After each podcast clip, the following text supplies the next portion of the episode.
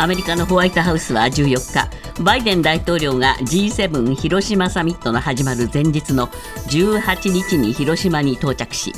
岸田総理と首脳会談を行うと発表しました。また松野官房長官は G7 サミットに合わせて日米韓3カ国の首脳会談を開催することを発表しています。性的マイノリティへの理解を促す LGBT 理解増進法をめぐり自民党の茂木幹事長は修正案を今週中に国会へ提出する方針を明らかにしました。LGBT 理解増進法案は当初案にあった差別は許されないという文言が不当な差別があってはならないに変わるなど保守派に配慮し修正されたため野党側は難色を示しています。政府は東京電力など大手電力7社の来月からの電気料金値上げを認める方針を固めました。今日関係閣僚会議を開いて値上げの査定方針を決定しその後具体的な値上げ幅を認可する見通しです。電気料金の値上げをめぐっては大手電力で価格カルテルや顧客情報の不正閲覧など不祥事が相次いでいるため消費者庁が難色を示していましたが昨日審査体制の強化などの改革が進められることを前提に容認する姿勢を示し値上げの方針が固まりました。ウクライナのゼレンスキー大統領はイタリア、ドイツ、フランスに続き15日にイギリスを訪れてスナク首相と会談しヨーロッパ諸国による戦闘機の供与が必要だと改めて訴えました。これに対しスナク氏は戦闘機支援の枠組みは簡単ではないとしながらも先週供与を発表した長距離巡航ミサイルに加えて防空ミサイルや長距離攻撃用ドローンを追加供与すると表明しました。タイの議会下院の総選挙で第1党になった革新系野党前進党は15日第2党でタクシン元首相派の野党タイ貢献党に連立政権入りを要請し協議を開始しました。前進党と貢献党は定数500議席のうち両党で合わせて293議席を獲得し2014年のクーデター以降続く軍寄りの政権からの脱却を目指して連立交渉が本格化することになります。9年前川崎市の老人ホームで入所者3人をベランダから転落させ殺害したとして一、二審で死刑を言い渡された元職員の男が上告を取り下げ死刑判決が確定しました。死刑判決が確定したのは老人ホームの元職員の今井隼人被告30歳で捜査段階では一時犯行を認めたものの裁判では一貫して無罪を主張。一審の横浜地裁二審の東京高裁ともに死刑を言い渡したため上告しましたが今井被告本人が昨日までに上告を取り下げたということです。今朝のニューヨーク株式市場ダウ平均は47ドル98セント高の3万3348ドル60セント。ナスダックは80.47ポイント上昇し1万2365.21ポイントで取引を終えました。為替は現在ドル円が1ドル136円03銭。ユーロ円は1ユーロ147円94銭で推移しています。続いてスポーツです。大相撲夏場所2日目上位陣の結果です。4場所連続の休場から復帰した横綱照ノ富士は阿炎を突き落として2連勝。角番の大関貴景勝は小結琴ノ若に寄り切られ初黒星。琴ノ若は2連勝です。昨日開かれた J リーグ開幕30周年を記念するイベントでサポーターの投票による MVP 最優秀選手に672試合の J1 最多出場記録を持つ43歳の遠藤康人選手が選ばれました。ベストイレブンには1993年初代 MVP で現在もポルトガルでプレーする56歳のフォワード三浦知良選手が選ばれたほかミッドフィルダーでは中村俊輔さんや中村健吾さんディフェンダーでは井原正美さんや2011年に亡くなった松田直樹さんらが選ばれました。ニュースズームアップ。G7 広島サミットを前に岸田総理は昨日朝日読売産経共同時事の合同インタビューに応じ人工知能の活用をめぐる国際ルール広島 AI プロセスを指導させたいとする一方 LGBT 理解増進法については議員立法の動きを注視すると述べるにとどめました。ニュースズームアップ AI には積極的。LGBT 法案は見守りモードの岸田総理今日のコメンテーター酒井光一郎さんまず AI ですねこれについて岸田総理はどんな発言をしたんでしょうか？今、遠藤さんから AI プロセスっていうね、広島 AI プロセス。広島 AI プロセスね。これ、日本語ですかね。と思うぐらい、分かりにくい言葉なんですよね。はい、でこれを僕が意訳して、日本語にすると、ええ、広島 AI ルール会議っていう、そういう感じなんですよ、うん、でそれを閣僚レベルで行うと、はい、つまりあのチャット GPT、えー、まあ、まあ、生成 AI とも言いますけれども、はい、まあ、こうこの活用をめぐっては、ですね日本とヨーロッパとアメリカがある種対立をしているわけですね、はい、ヨーロッパは厳しくしたい。えええー、日本は、まあ、どっちつかずなんですが、でアメリカは割とこのグーグルとかね、はい、マイクロソフトっていう巨大、えー、IT 企業があるので、ね、まあ、そこに有利になるようにしたい、えー、でさっき言ったように、ヨーロッパはそういう GAFA にね、はい、えー、してやられないようにルールを決めたい、まあ、そういう中で、じゃああの閣僚レベルの国際会議を設けましょうと、はい、設置すると。ええ。いうことを、まあ、岸田さんが、総理がおっしゃったわけですよね、まあ、ここで決めるというよりは、ここでスタートしましょうと、そういう感じなんでしょうかね。そうですね、えー、あのおそらくこれ、広島サミットで、これをまともに議論したら、対立のまま終わるので、ですね。えー、岸田総理としてはですね、はい、花を持たせるとしたらですよ、えーえー、それを設置して、とにかく年内に結論を出すという、はい、その合意を取り付けると。うん。あいうことだと思うんですよね。だから岸田総理が、はい、まあ、そのインタビューの中で言われたですね、ポテンシャルとリスク、まあ、両方はらんでるんだっていう、はい、そういう話についてはね、あのまあ、その通りなんですよね、まあ、何も言ってないも同然で、それから責任ある形での生成 AI の活用の可能性に関する議論を主導したい。これは設置することを言ってるわけで、本当に主導できるかどうかは分からないという状況だと思いますね、ただ、当の日本はというと、先ほど長官委員比べでもご紹介しましたが、読売新聞に、政府がその AI が著作権を侵害するそのリスクを説明していなかったんだということも取り上げられてますよね。これね、読売がよく書きましたよね。はい、というかあのみみんな知ってたはずなのに書いてこなかったっていう話だと思うんですけれども、これ2018年に改正著作権法が成立してるんですね。はいその時に AI が文章とか画像を学習する際にですね、これ営利とか非営利を問わない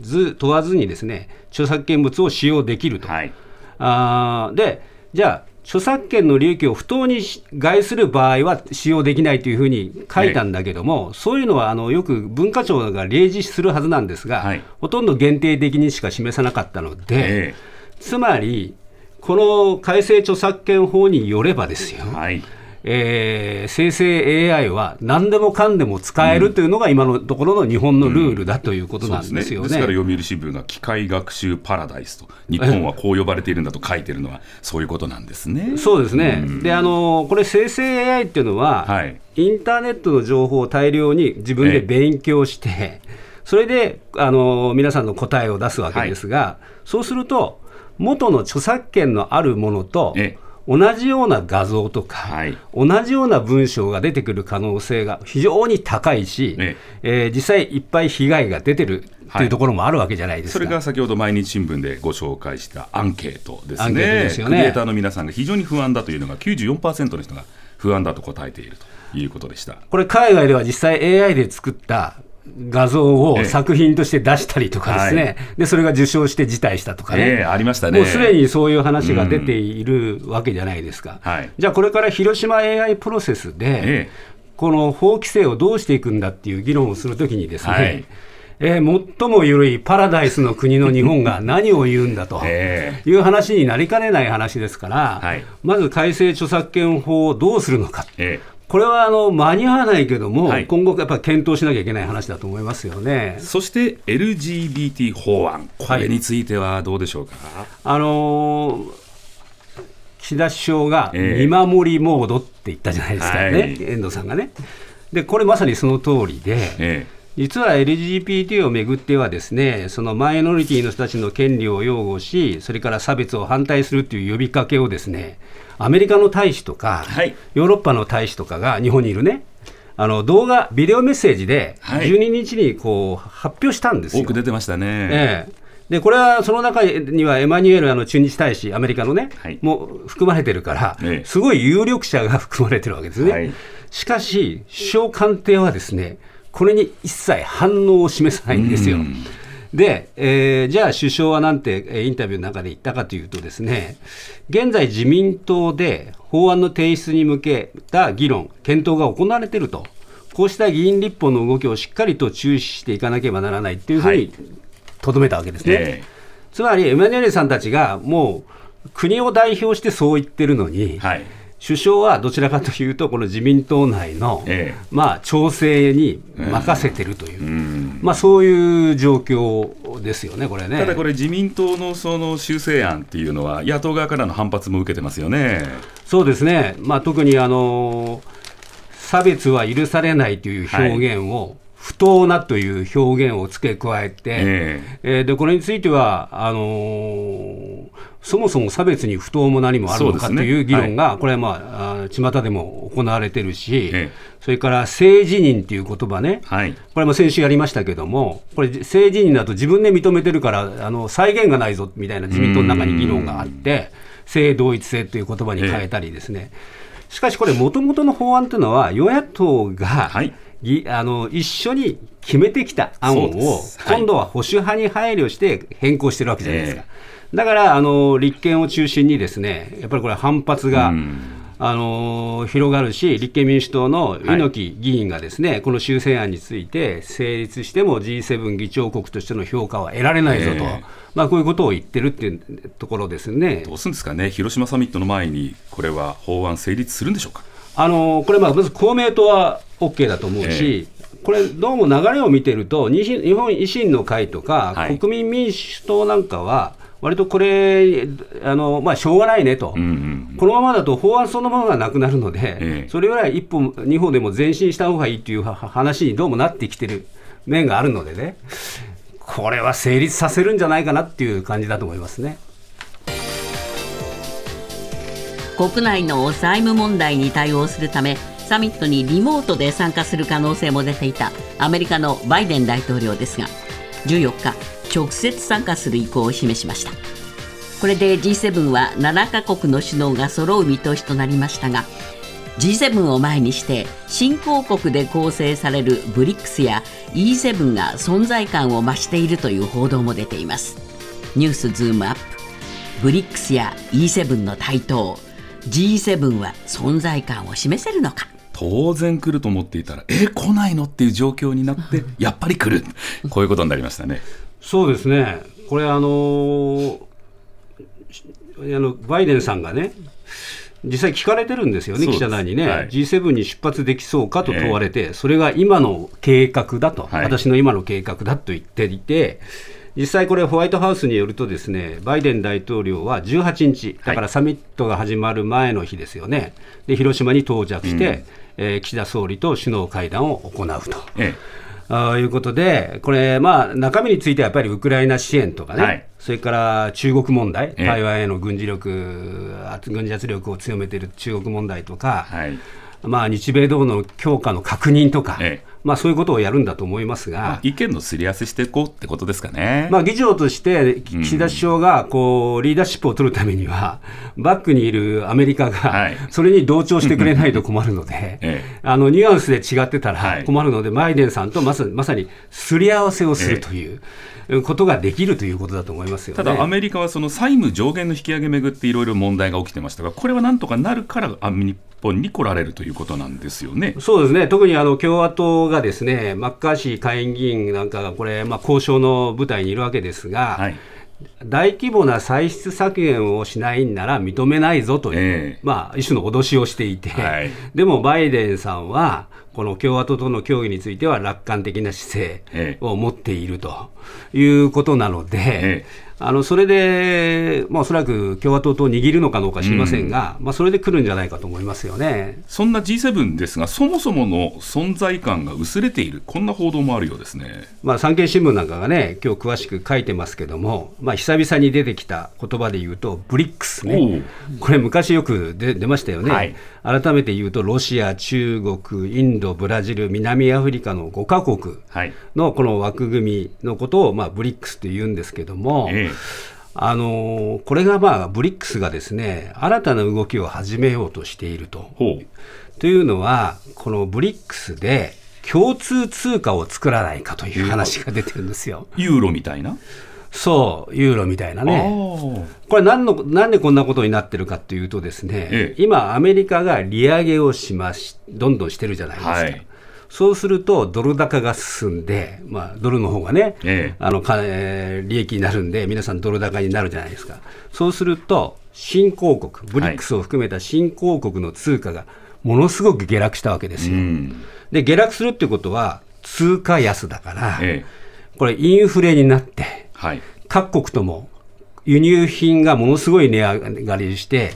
逆に言うと、それぞれの政権が、ええ。それぞれの国民から認められない状況が出てるわけですね。はい。だから、なんで我々はドルに依存しなきゃいけないんだという、そういう議論がまず一つあるのと、うん、アメリカがいろいろこのドル決済網からロシアをこう追い出したりね、ははえー、制裁をやってるじゃないですか。そうですねいつかは自分たちもこんなことになるんじゃないかっていう、やっぱり気持ちがあるので、ええ、だったら、いわゆるそのドル依存から逃れるためには、共通通貨を作んなきゃいけないということでですね、今年8月のブリックスの首脳会議で、このことを議論しましょうという話になってきてるわけですね。